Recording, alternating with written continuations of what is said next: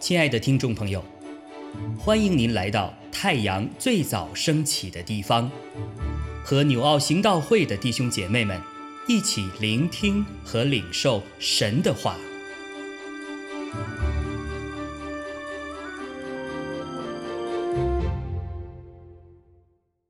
箴言四章十到二十七节，我儿。你要听受我的言语，就必延年益寿。我已指教你走智慧的道，引导你行正直的路。你行走，脚步必不致狭窄；你奔跑，也不致跌倒。要持定训诲，不可放松，必当谨守，因为它是你的生命。不可行恶人的路，不要走坏人的道，要躲避，不可经过，要转身而去。这等人若不行恶，不得睡觉，不使人跌倒，睡卧不安，因为他们以奸恶吃饼，以强暴喝酒。但一人的路，好像黎明的光，越照。越明，直到日午；恶人的道好像幽暗，自己不知因什么跌倒。我儿，要留心听我的言辞，侧耳听我的话语，都不可离你的眼目，要存记在你心中，因为得着他的，就得了生命，又得了医全体的良药。你要保守你心，胜过保守一切，因为一生的果效是由心发出。你要除掉邪僻的口，气绝乖谬的嘴。你的眼目要向前正看，你的眼睛当向前直观，要修平你脚下的路，坚定你一切的道。不可偏向左右，要使你的脚离开邪恶。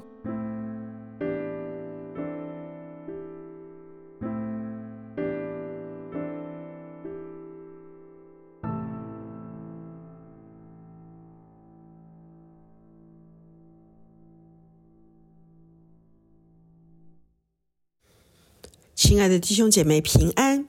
今天的箴言四章十到二十七节里面，我们看到一人和恶人有明显的对比，他们的道路境况有所不同，人生的终点也不一样。恶人是幽暗失败的结局，一人的结局却如正午的明光照耀。那么，要怎么样行路才不半跌呢？我们常常说读书有五道，就是眼道、耳道。口道、手道、心道，意思也就是说，读书的时候要用眼睛看书，用嘴巴念书，用耳朵去听自己念出来的内容，用手记下重点或者练习。心道指的就是用心、专心一意，就像一个队长引领大家到达既定的目标方向，学习起来就能够得心应手。同样，在今天的经文里面，我们属灵的感官也需要被开启。如同读书悟道的态度一般，需要被神光照，否则我们就会走岔路，陷入网络。那么，我们里面属灵的感官要怎么样操练，变得刚强而敏锐？有哪一些地方我们需要被神的亮光来调整呢？第一，就是属灵的视觉要被光照。二十一节，神的话语都不可离开你的眼目，要存记在你心中。二十五节，你的眼目要向前正看，你的眼睛当向前直观。人日常面临的试探，三分之一是来自于眼睛。让我们与眼睛立约。消极方面，不看这些充满了试探的网站、粗俗嬉笑的电视和不洁无益的书籍。积极方面，我们的心里要有眼光，要看见神给我们的意象。当我们的眼睛向前直观，专注在耶稣的身上，就能看得合乎中道，看得合乎真理，合乎主的心意。第二，也就是属灵的听觉要敏锐，要有受教的耳朵。十节，我儿，你要听受我的言语，就比延年益寿。二十节，我儿要留心听我的言辞，请听我的话语。留心听，也就是倾听神声音的基础。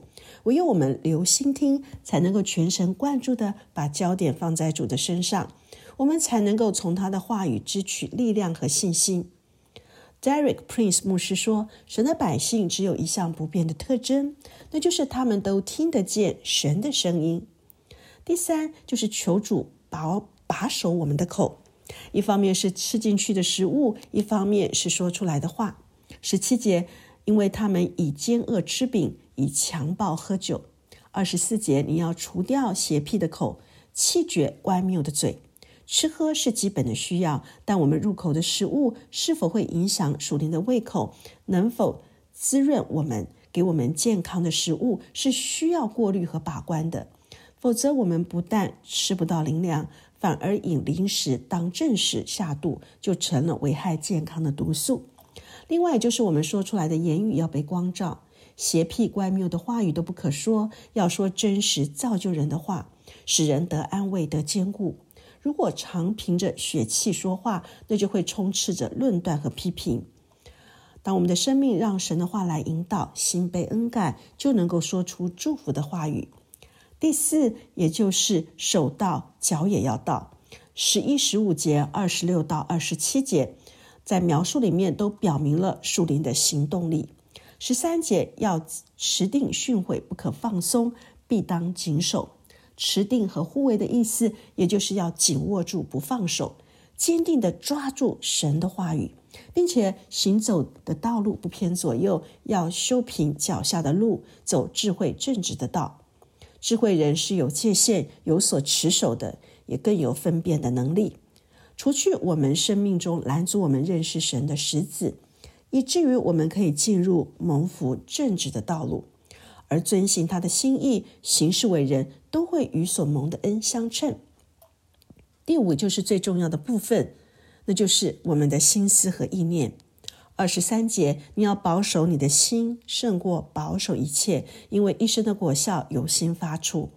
正如心脏是身体中重要的位置。这里的心代表着生命的全部，一生的方向全都是源于心中的意念，也由于心中怎样思量所致。一生的果效由心发出。所罗门自己一生最大的失败，就是他的心偏离了向他两次显现的耶和华以色列神。所罗门并没有切切的保守自己的心，他的心一偏离神，就开始转向愚昧。神是智慧的源头，敬畏耶和华是智慧的开端。求主天天用他的话语来光照我们。但愿今天我们所有的听众朋友都认识耶稣基督就是生命的光，照亮罪人心中的黑暗。耶稣基督也是生命唯一的道路。凡是信靠他的人都能够行在光中，并且越走越明亮。阿门。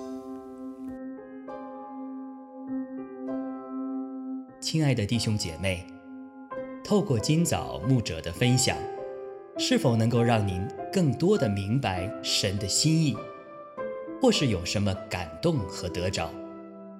欢迎订阅和分享我们的频道，让更多的人领受神的祝福。愿神赐福大家。